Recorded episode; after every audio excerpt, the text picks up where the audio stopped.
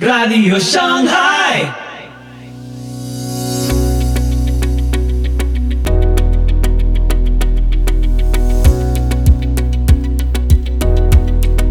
Muy buenos días, muy buenas tardes, muy buenas noches y muy bienvenidos a Radio Shanghai.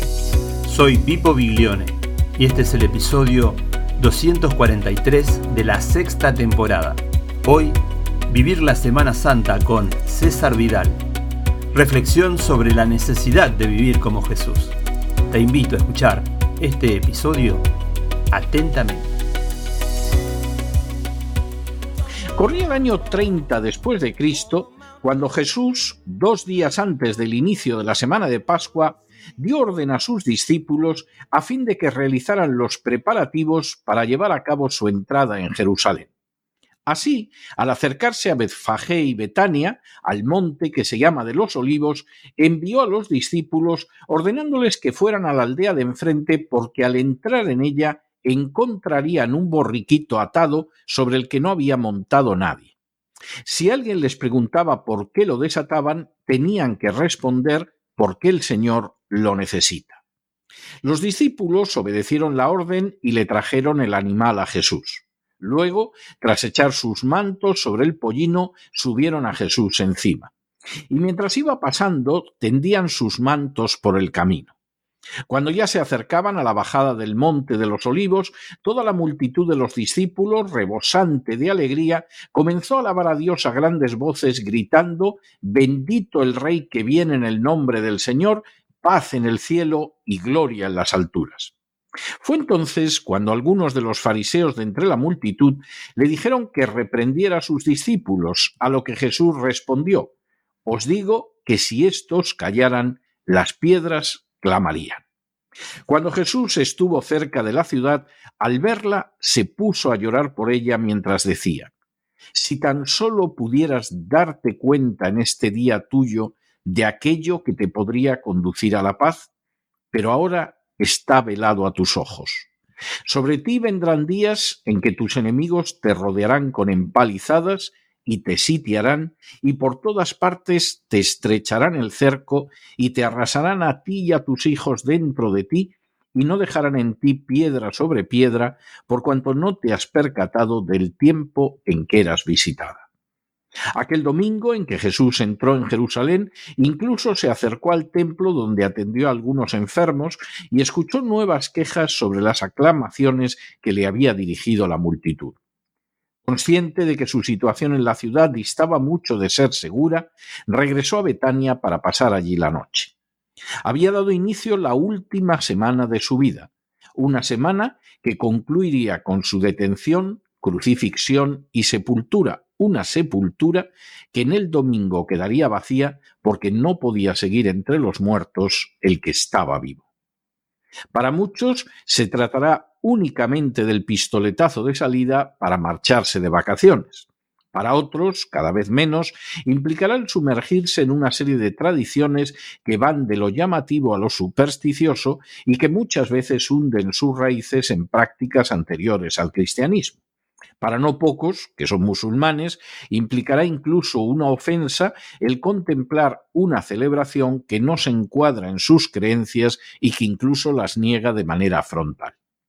Con todo el respeto que cualquiera de esas posturas pueda merecer, el recuerdo de la entrada de Jesús en Jerusalén debería llevarnos a reflexionar sobre varias cuestiones.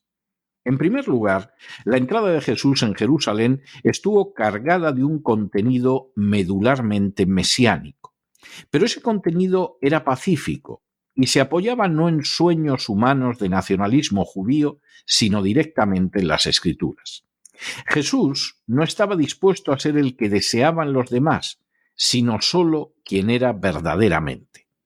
El simple hecho de que cabalgara sobre un pollino constituía una clara resonancia de la profecía contenida en el capítulo noveno del libro de Zacarías, un texto que, por añadidura, se refería a un Mesías totalmente pacífico que pondría punto final a las guerras y al derramamiento de sangre. Es muy posible que ese matiz nada insignificante se escapara a muchos de los presentes, pero no sucedió lo mismo con el carácter mesiánico del episodio. Verdaderamente entusiasmados, los presentes comenzaron a clamar a Jesús como Mesías. Es muy posible que incluso esperaran que aquel mismo domingo se hiciera con el control de la ciudad santa. Sin embargo, en absoluto entraba en los planes de Jesús comportarse de esa manera.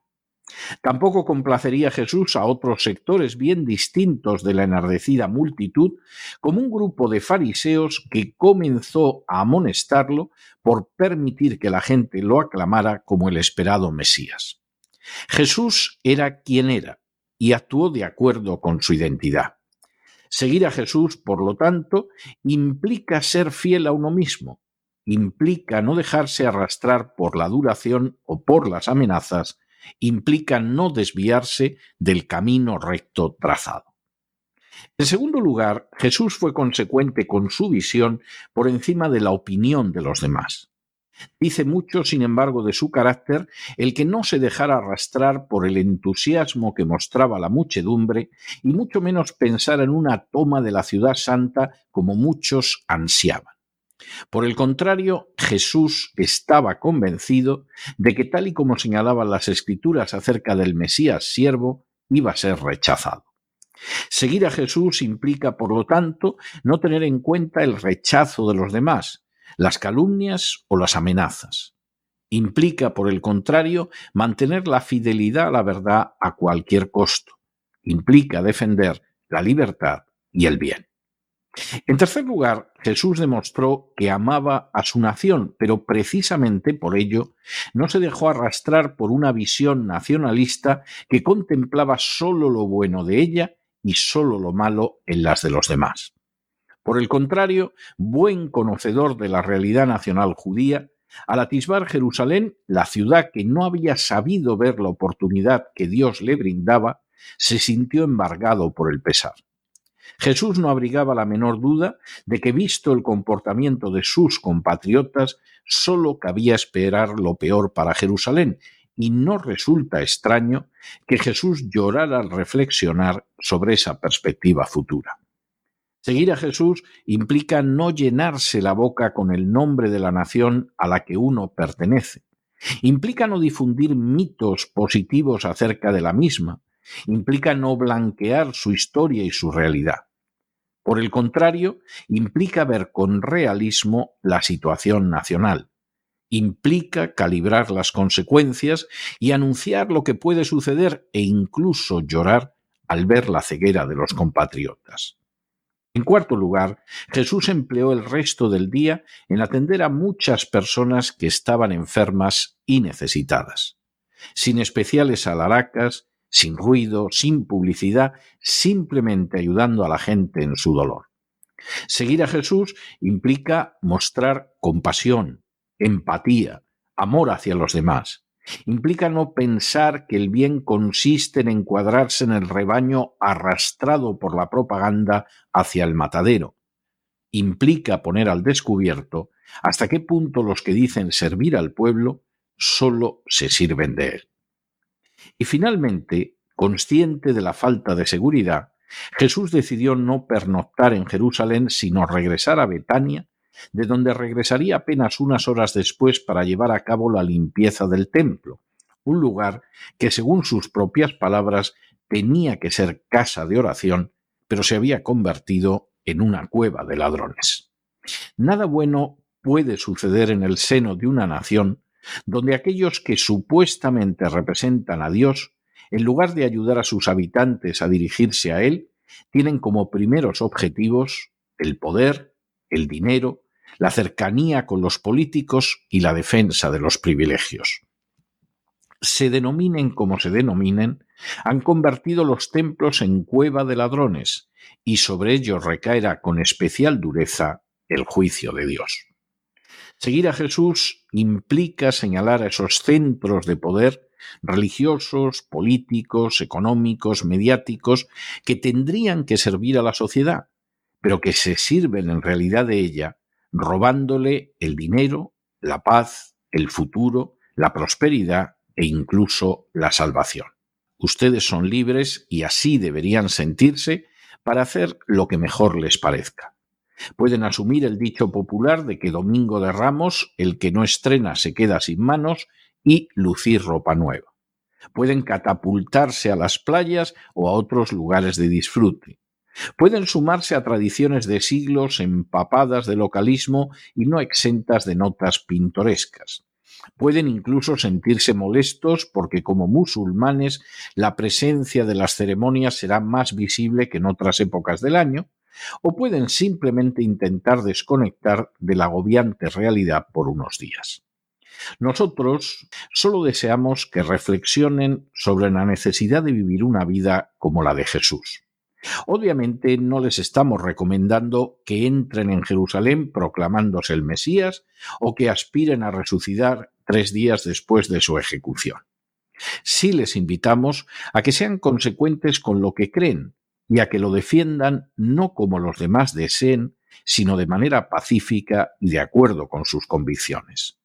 Sí les invitamos a que no se dejen arrastrar ni por los que los adulan, ni por los que muestran su oposición, sean fieles a aquello hasta donde han llegado.